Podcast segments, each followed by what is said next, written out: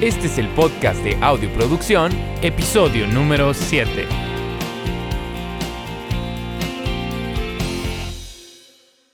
Hey, ¿qué tal amigos? ¿Cómo están? Pues bienvenidos a este séptimo episodio en el podcast Audioproducción. Mi nombre es Héctor John, soy el fundador de esta página, ingeniero de mezcla y máster y creador de videos instruccionales y artículos en línea sobre precisamente grabación, mezcla y máster. Si quieres conocer un poquito más, eh, de una forma un poquito más profundizada sobre lo que hacemos, te invito a que visites nuestra página www.audioproducción.com en donde tenemos guías gratuitas descargables que de verdad pueden ayudarte un montón a mejorar tus habilidades y a crear mejor música desde tu home studio. Y bueno, también tenemos cursos profundizados en línea y tenemos también una membresía audioproducción en donde mensualmente a la hora de suscribirte recibes multitracks mensuales, recibes crítica constructiva de tu trabajo, lo cual eh, pues realmente ha tenido bastante éxito y ahorita ya contamos con bastantes miembros muy contentos, la verdad. Entonces, bueno, si quieres revisar eso, pues puedes visitar nuestra página. Ahora, eh, el podcast pues es un espacio en donde vamos a estar hablando sobre alguno algunos temas en específico, ¿verdad? Y en este caso, el séptimo episodio, vamos a hablar sobre tres temas importantes. El primero, cómo escuchar la compresión, porque creo que la compresión es uno de los temas más complicados a la hora de que estamos mezclando. Eh, otro tema importante que vamos a revisar es el momento mágico de mezcla, el mejor momento a la hora de que estamos mezclando. Y em, el último tema del cual quiero tocar, y es algo, híjole, que también creo que a muchísimos de nosotros eh, este esta problemática nos llega a acechar en cualquier momento, es la procrastinación. Ahora, si no sabes qué es la procrastinación, te lo cuento más adelante. Así que vamos a empezar con el primer tema de cómo escuchar la compresión. Realmente creo que eh, la compresión es una de las eh, técnicas más complicadas de poder amaestrar cuando estamos grabando o cuando estamos mezclando. ¿Por qué? Porque se vuelve un poco difícil el poder escuchar realmente qué es lo que hace la compresión y también se vuelve un poco difícil el saber cuándo es que tenemos que aplicar compresión y cuándo no debemos de aplicar compresión. Entonces, eh, pues a lo largo ya de varios años que yo llevo como carrera, pues para mí la compresión siempre ha sido bastante complicada. Obviamente ahorita ya empiezo a entenderla un poquito mejor, me empiezo, me empiezo a sentir un poco más cómoda, pero te soy sincero, al inicio de mi carrera, cuando apenas estaba estudiando, híjole, la verdad es de que no sabía ni lo que estaba haciendo.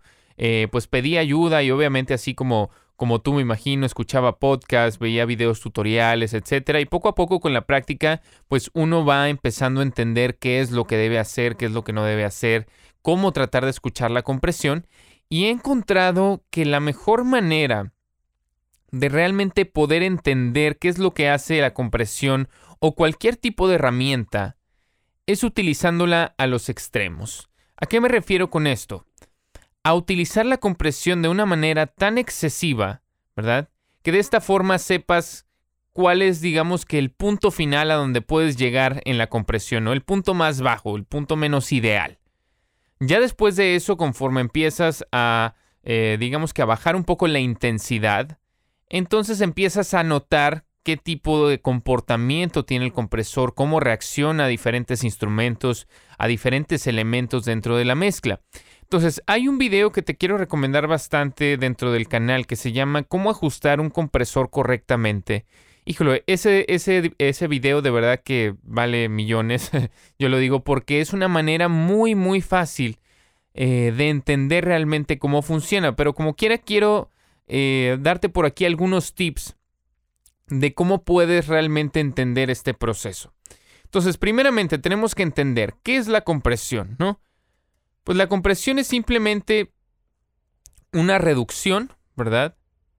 En rango dinámico, ¿ok? Eh, entonces, si tenemos una señal, por ejemplo, ¿verdad? Pues tenemos un cierto rango dinámico. ¿Qué es el rango dinámico? Es la diferencia que hay entre el punto más bajo de una señal y el punto más alto en un determinado momento, ¿ok? Entonces, ese es el rango dinámico. Si tenemos una variante muy extensa en el rango dinámico significa que vamos a tener muchos cambios en volúmenes. Por ejemplo, ahorita mi voz la escuchas bastante consistente, ¿verdad? Porque estoy aplicando varias etapas de compresión, las cuales ayudan a reducir el rango dinámico, es decir, a, a, reducir la diferencia que hay entre el punto más bajo y el punto más alto, para que de esta forma la señal suene más uniforme. Ahora, si lo hacemos de forma excesiva, entonces realmente vamos a perder toda la dinámica y la señal va a sonar completamente artificial o completamente lineal. Entonces queremos encontrar un punto medio eh, cuando queremos aplicar un tipo de compresión más mínima, ¿verdad? Hay situaciones creativas en donde quieres agregar una compresión excesiva, pero normalmente lo que quieres hacer con la compresión es pues regular este rango dinámico y hacer que la señal suene más uniforme, ¿verdad? Entonces de eso se trata la compresión. Ahora la compresión, si lo tratamos de ver en una, en una mm, forma más sencilla, es, digamos que nosotros nos contrataran, ¿verdad? Para que cada vez que hubiera un cambio abrupto en señal en la, en la, en la grabación, ¿verdad? Nosotros tuviéramos que bajar el atenuador en la consola, ¿verdad? Entonces, pues nos aprendemos la interpretación y entonces empezamos a subir manualmente y a bajar. Pero cuando no te sabes esa interpretación, pues se vuelve muy complicado de saber cuándo va a subir la señal y cuándo va a bajar. Y realmente nuestra capacidad de reacción, pues es mucho más lenta, ¿verdad? O sea, no podemos reaccionar en el preciso momento. Entonces, realmente lo que hace la compresión es simplemente un atenuador automático, el cual ayuda a reducir o aumentar, en su defecto, ¿verdad? Cuando la señal sobrepasa un cierto límite.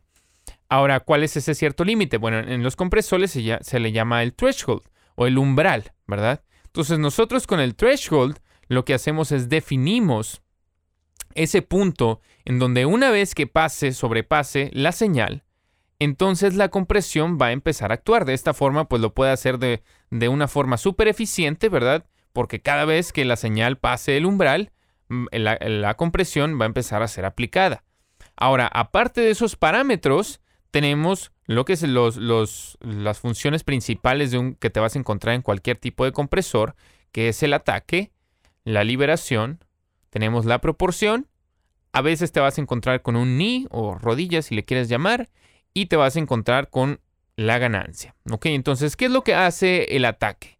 Bueno, pues el ataque le dice al compresor, una vez que esa señal pasa el umbral, qué tan rápido quiero que actúe el compresor, ¿verdad? Generalmente te vas a encontrar esto en milisegundos hasta segundos. Entonces, ¿qué tan rápido ataca la señal? Una vez que el compresor ya atacó esa señal, entonces nos vamos a jugar con la perilla de la liberación. Una vez que ya comprimió, que ya atacó la señal, ¿qué tan rápido quiero que libere, verdad? Quiero que la señal se quede comprimida por mucho tiempo o quiero que solamente capture la parte inicial y después libere para que recupere y después vuelva a comprimir, etcétera, ¿no?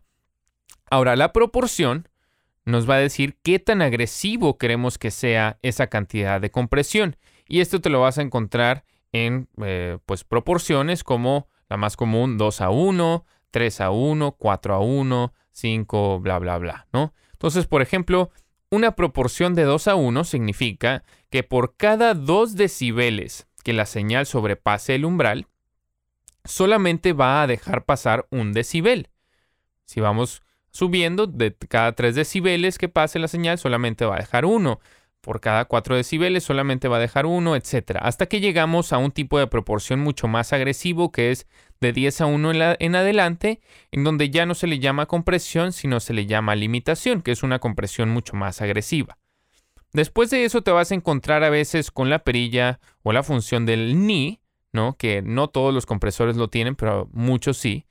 Y el ni lo que hace es que le dice al compresor que empiece a actuar un poquito antes de que la señal sobrepase el umbral.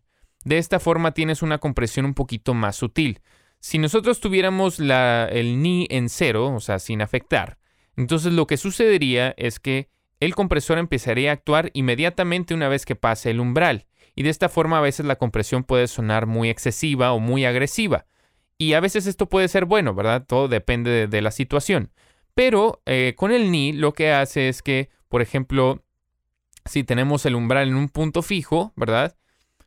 Una vez que la señal se empieza a acercar a ese, a ese punto fijo del umbral, entonces el soft knee le dice empieza a comprimir ligeramente, eh, digamos que con una proporción un poquito más baja a la que ya tenemos establecida, Y después de eso, una vez que ya sobrepasa el umbral, entonces ya llegas a la proporción establecida. Entonces esa es la función del ni en pocas palabras. Y después tenemos eh, la perilla de compensación de ganancia. ¿Por qué? ¿Qué es lo que sucede? Cuando nosotros estamos comprimiendo una señal, eh, lo que estamos haciendo pues es controlando esa dinámica, por ende estamos reduciendo un poquito la ganancia, ¿verdad? Y entonces pues tenemos que compensar ese volumen que ya fue reducido para pues realmente poder hacer una buena comparación a B. Eh, lo cual creo que esto es también uno de los tips bastante bueno para escuchar la compresión, ¿verdad? Entonces mi recomendación, ya que entendimos un poquito qué es y cómo funciona un compresor, ¿verdad? Mi recomendación es la siguiente. Agarra el compresor eh, más a la mano que tengas, ¿ok? Puede ser el compresor de fábrica que venga con tu DAW. En este caso yo utilizo Pro Tools, pero cualquier DAW, perdón, te viene con sus plugins de fábrica y generalmente vienen con ecualizadores, compresores, efectos, etc. Entonces agarra tu compresor y vas a encontrarte con estos parámetros. Ahora lo que quiero que hagas es que elijas una señal que tenga transientes muy pronunciadas. Eh, la transiente es, digamos que la parte inicial dentro de pues un sonido, ¿no? Entonces, para esto puede ser, por ejemplo, un sonido de una eh, un golpe de una tarola o un golpe corto de un bajo o de un bombo. De esta forma puedes encontrar eh, o puedes entender un poquito mejor cómo funciona la compresión, ¿ok? Una vez que ya haces esto, entonces lo que tienes que hacer es quiero que bajes el umbral o que lo subas dependiendo cómo lo veas, ¿verdad? Eh, hasta que estés comprimiendo la señal de una forma excesiva, o sea, que realmente haya una reducción de 10 a 15 decibeles, ¿no? Entonces aquí realmente pues el compresor está actuando a su máximo, ¿no? Una vez después que tengas esto, entonces lo que quiero que hagas es que pongas el ataque lo más rápido posible, ¿ok? y empieces a jugar con él un poquito, ¿no? Empieces a subirlo ligeramente, poco a poco, poco a poco. Y pon mucha atención, pon mucha atención al sonido inicial, a ese sonido de la transiente, cómo empieza a recuperar vida. Cuando tienes el ataque súper rápido, lo que sucede es que la señal sobrepasa el umbral y el ataque rápidamente le dice al compresor, reduce la señal. Entonces, en este tipo de elementos con transientes muy pronunciadas, lo que sucede es que pues prácticamente las eliminas y por ende pierdes bastante punch y pierdes bastante fuerza. Entonces fíjate cómo a la hora de empezar a incrementar el ataque poco a poco, poco a poco, vas a empezar como esa tarola o ese kick empieza a recobrar un poquito de ese punch, ¿no? Esa es una excelente forma de empezar a entender cómo funciona, por ejemplo, el ataque. Ahora, en cuestión a la liberación, también puedes hacer exactamente lo mismo, ¿no?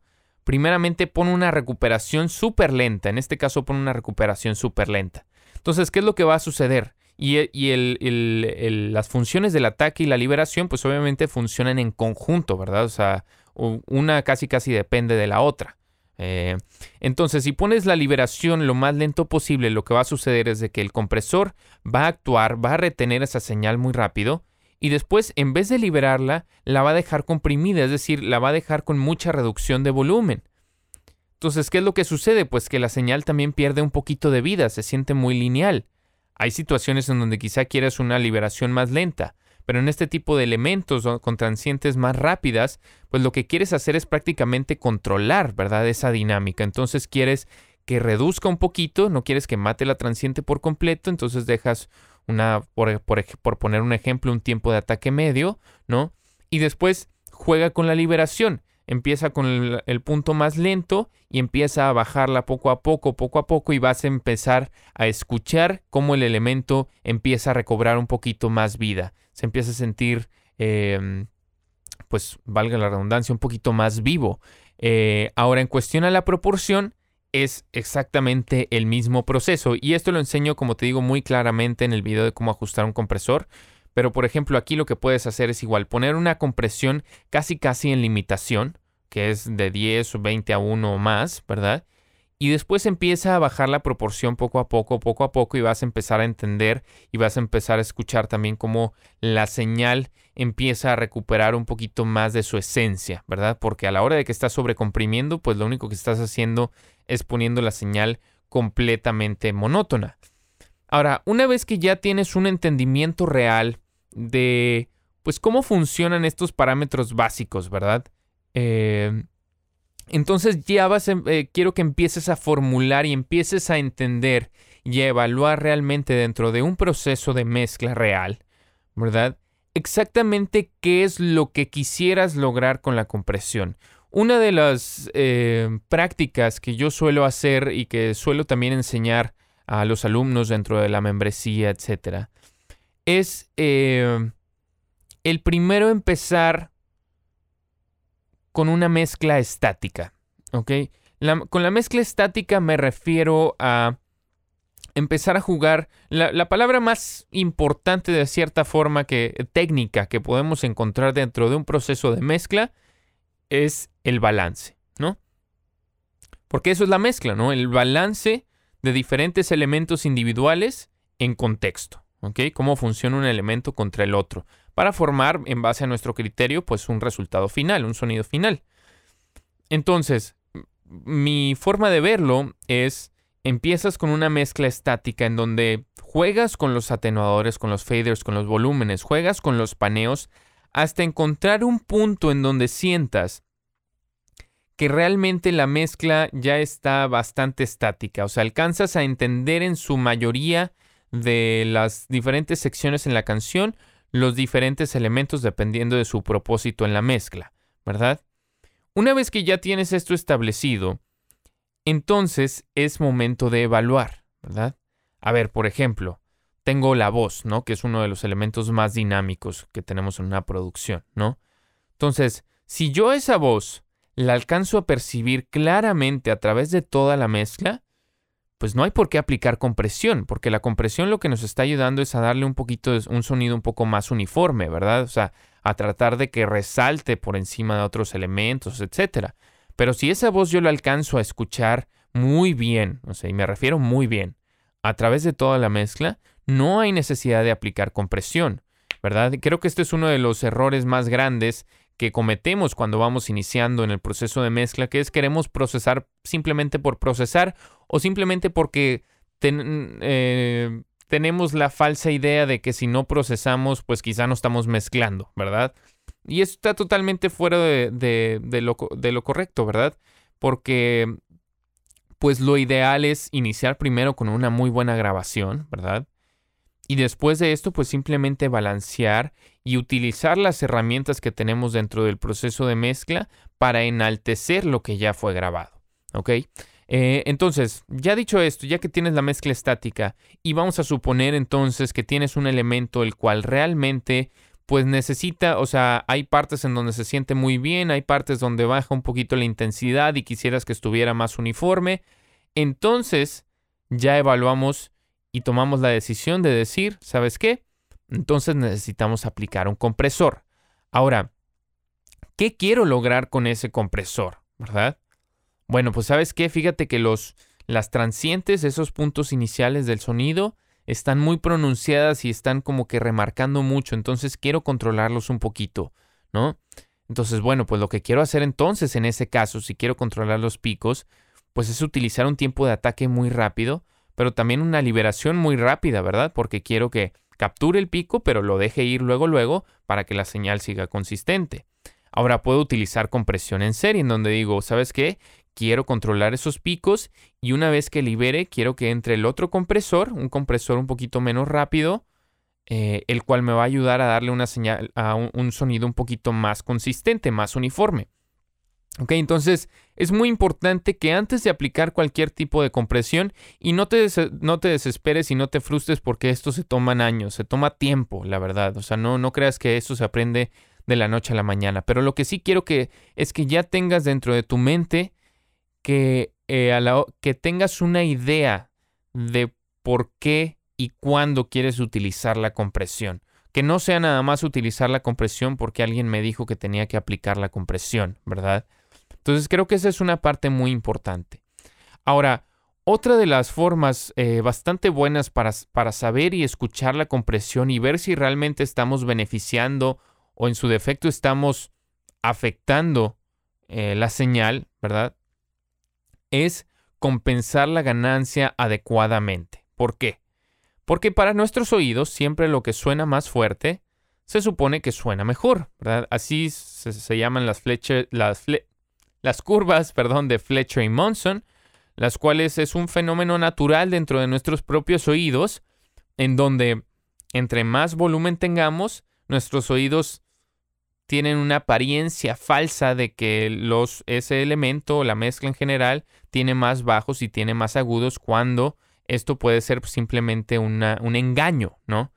Eh, entonces es muy importante que cada vez que hagas un movimiento de, compresión o de cualquier tipo de cosa, de ecualización también, ¿no? Em, que empates la ganancia del antes y después, ¿ok? Entonces, como ya te lo había comentado anteriormente, la compresión lo que hace es reducir ganancia. Entonces, imagínate, si tú tienes una señal que a la hora de aplicar la compresión está reducida por 3 decibeles, pues una vez que haces esa comparación A-B para realmente escuchar la diferencia entre la señal afectada y la señal sin afectar, pues te vas a dejar engañar por el cambio de volumen, así funciona. Y vas a decir, no, pues es que sin compresión sonaba mejor porque suena 3 decibeles más arriba. Entonces, para eso es esa perilla de ganancia, ¿verdad? En donde, pues, una vez que vemos la reducción de 3 decibeles, 2 más, entonces lo compensas para que esté al mismo volumen con el cual iniciaste. De esta forma, entonces ya vas a realmente escuchar los beneficios de la compresión y si realmente estás ayudando o afectando pues a la señal en general. Entonces quería realmente aclararte un poquito este proceso, ¿verdad? De, cómo puedes escuchar la compresión y cómo ayudarte también a acelerar un poquito el proceso. Pero recuerda que esto es un proceso que se toma en años y va a haber muchas ocasiones en donde quizá pues no vayas a hacer la decisión correcta y la, la mezcla va a sonar muy comprimida, etcétera.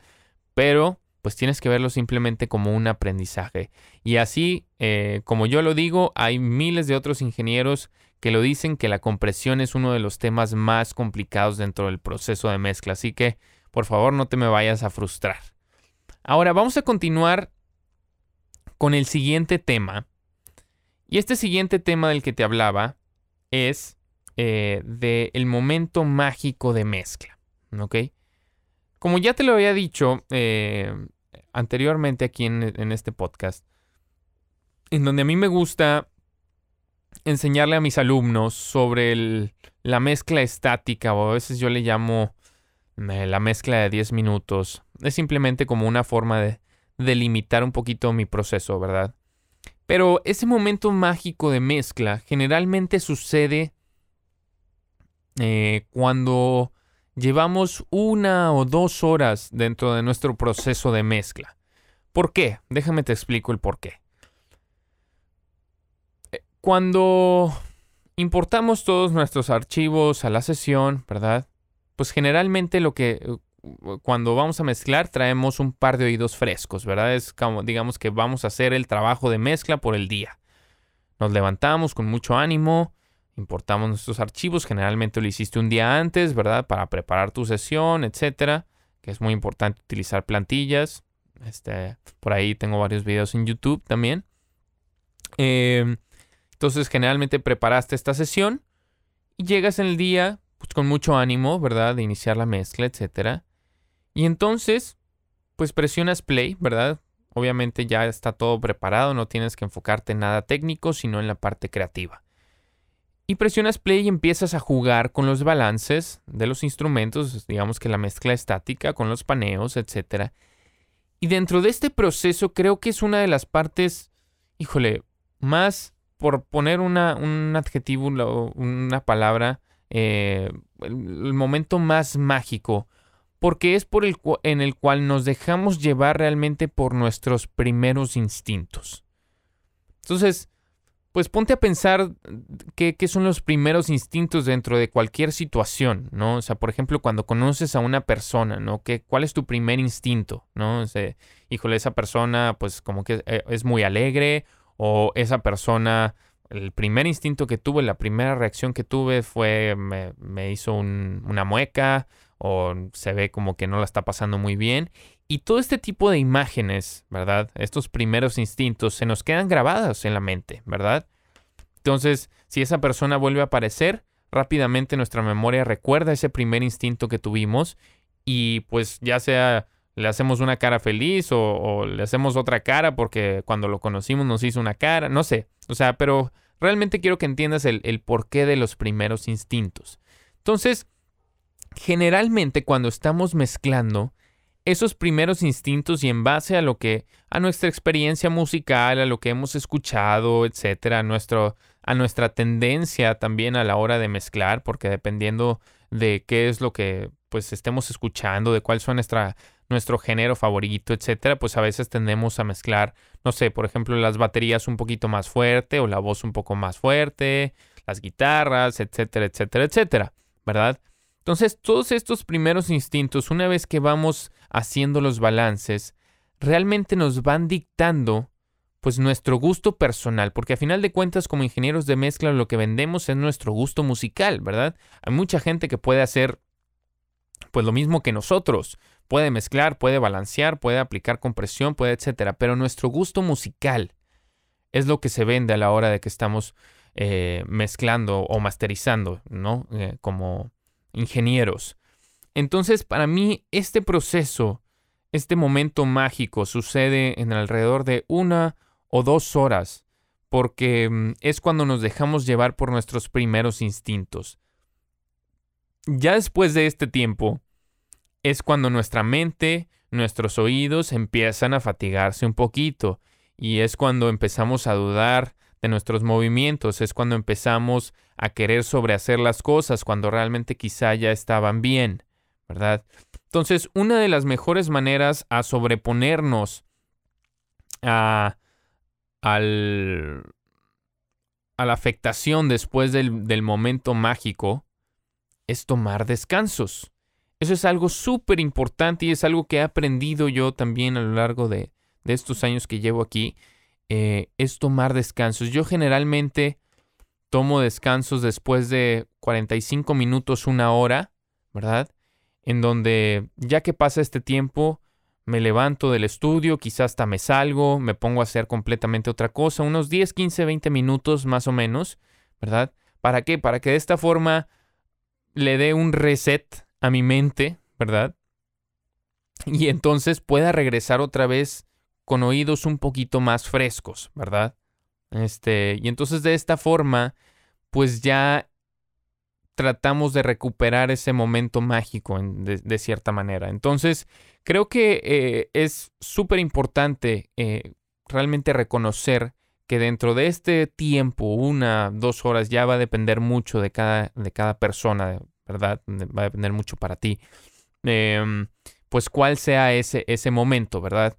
Pero eh, lo más importante es que sepas que los primeros instintos son súper importantes a la hora de que estamos mezclando y generalmente esos primeros instintos siempre están bien.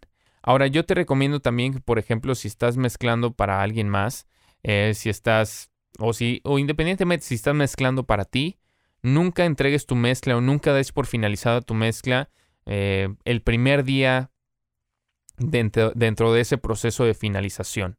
Yo recomiendo siempre dejar eh, un espacio alrededor de un día, ¿verdad? Para que de esta forma te despejes ahora sí realmente de este proceso y una vez que ya regresas al siguiente día, a veces te vas a sorprender y vas a decir, híjole, yo que pensaba que eso sonaba bien y probablemente no fue porque tomaste una mala decisión, sino porque tus oídos también se empiezan a fatigar, eh, tu eh, sensibilidad a las diferentes frecuencias empieza a desvanecerse un poquito y entonces, no sé, probablemente también empiezas a tener como una, un filtro interno, ¿verdad? Un filtro de paso bajo, por ejemplo, donde empiezas a escuchar como todo un poquito más opaco y entonces, pues por ende quieres recuperar eso y empiezas a poner todo muy brillante, pero una vez que regresas al siguiente día ya con tus oídos reseteados, vas a decir, híjole, sonaba súper agudo o etcétera, ¿no? Entonces es muy importante que, entiendas, ¿verdad? Que, que esto es un proceso del cual tiene que coserse a fuego lento, ¿verdad? Y entonces ya una vez que regresas al siguiente día, Ya que evaluaste, empiezas a hacer los diferentes cambios, entonces ya puedes pues dar por finalizada tu mezcla. Pero ese momento mágico es lo que te digo, son los primeros instintos, déjate llevar por ellos y realmente tómate esos descansos porque si no, te lo prometo, te lo aseguro, que vas a empezar a dar un paso hacia adelante, dos hacia atrás, uno hacia adelante, dos hacia atrás, por las decisiones que quizá ya estaban bien tomadas desde el principio. Ahora, el siguiente tema del cual quiero hablar, híjole, y este es otro también bastante bueno, que es la procrastinación. Ahora, no sé si realmente en el español esté definida esta palabra. Sé que en inglés sí se llama procrastination, eh, pero pues yo lo he escuchado también muchas veces en español. Así que, en pocas palabras, ¿qué es la procrastinación? Es el arte de perder el tiempo. Exactamente. Entonces, híjole, he pecado tantas veces de la procrastinación, de verdad. Y hasta la fecha a veces todavía me sucede. Eh, que es el simplemente envolvernos en tareas que quizá no, pues no tienen ninguna repercusión final, a las cuales le damos más importancia que las cuales sí tienen una repercusión final. Entonces, creo que una de las formas más sencillas de combatir la procrastinación es tener, primero que nada, una agenda, eh, segundo, un checklist con las cosas que tenemos que cumplir en el día, ¿verdad? Otra de las cosas es evitar cualquier tipo de mm, tacto con las redes sociales, con el Internet. ¿Por qué? Porque estas son las fuentes más, más accesibles de procrastinación posibles, ¿no? Entonces tienes tu celular a la mano, estás mezclando, de pronto te llegó un mensaje, te llegó un WhatsApp, eh, o te llegó una notificación de Instagram y de pronto empiezas a, responder, empiezas a contestar y para cuando recuerdes ya pasó media hora, ya pasó una hora y ya perdiste por completo ese tiempo que pudiste haber aprovechado realmente trabajando y realmente sacándole provecho pues a, tus habilidades, ¿verdad? Y, a poder hacer dinero a final de cuentas. Entonces creo que, por ejemplo, como te digo, una de las prácticas que más, más me ha ayudado a mí, y es algo que no hacía yo anteriormente, es tener una agenda, ¿no? Y una agenda ya, ya depende de cada quien y qué tanto la quieras especificar, ¿verdad? Pero a mí, por ejemplo, sí me gusta definir en la agenda, pues hora por hora o pues bloques de horas, ¿verdad? De exactamente qué es lo que quiero hacer y qué es lo que quiero lograr en el día, para de esta forma también sentir una satisfacción final, porque no hay nada peor que terminar el día y decir, ¿sabes qué? Tuve muchísimo tiempo y fue muchísimo tiempo que perdí, el cual pude estar trabajando y simplemente no completé absolutamente nada.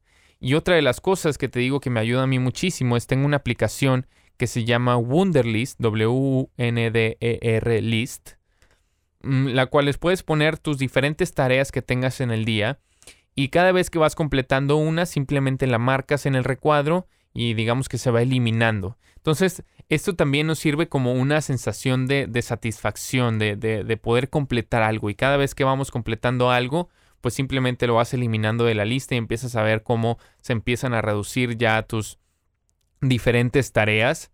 Y de verdad no hay nada más satisfactorio que terminar el día con una sensación de que realmente hiciste el trabajo, hiciste lo mejor posible, pues para poder eficientar tus procesos, para, no sé, ya sea en mi caso vender más cursos, este, o compartir más conocimiento, hacer más videos, etcétera, etcétera, etcétera. Entonces, punto número uno. Una vez que llegues al estudio, apaga tu internet. ¿no? Creo que eso es, a menos de que lo necesites para descargar algo, lo que sea, pero utilízalo solamente para cuestiones de trabajo, no lo utilices para cuestiones de andar navegando por redes sociales, etcétera. Si quieres descargar alguna librería, pues hazlo un día antes, no déjala descargando por la noche, eh, etcétera, etcétera. Si hay algún plugin que quieres comprar en el momento que te, hace mucha falta, pues bueno, adelante, pero que realmente sean cosas de trabajo. Em, ahora, si sientes que te distraes mucho con internet, pues ni modo, apágalo, ¿no? Ahora, en cuestión también a los móviles, al celular, pues también define, ¿sabes qué? Yo voy a trabajar de tal hora a tal hora, ¿no? De esta, de esta hora a esta hora voy a hacer mi proceso de mezcla. Dentro de ese tiempo, absolutamente nadie me va a molestar. Una vez que ya tomamos esos descansos de los cuales te comenté anteriormente, bueno, pues quizás sí puede ser un momento, 15, 20 minutos que quieres estar ahí en las redes sociales, jugando, lo que sea, pues adelante, ¿no? Para eso es ese momento de descanso, para que te despegues. Ahora, otra de las, eh, de las más grandes procrastinaciones que existen es el correo, ¿verdad? El correo nos puede distraer de verdad tanto, tanto, tanto, este, que podemos pasar hasta horas, ¿no? Y es una de las formas de decir, ay, no, pues si es que estamos haciendo trabajo porque estamos contestándole a clientes o lo que sea, pero no hay nada mejor que realmente tomar tu trabajo dentro de tu home studio como si fuera un negocio real, ¿verdad? Entonces, define, o sea, no todo el día vas a poder estar contestando correos y no pasa nada si a la gente no le contestas dentro del próximo minuto, ¿verdad? O sea, la gente pues sabe que tiene que esperar, sabe que no, no, no respondes al, al, momento, ¿verdad? O sea, la, la, gente tiene cosas que hacer.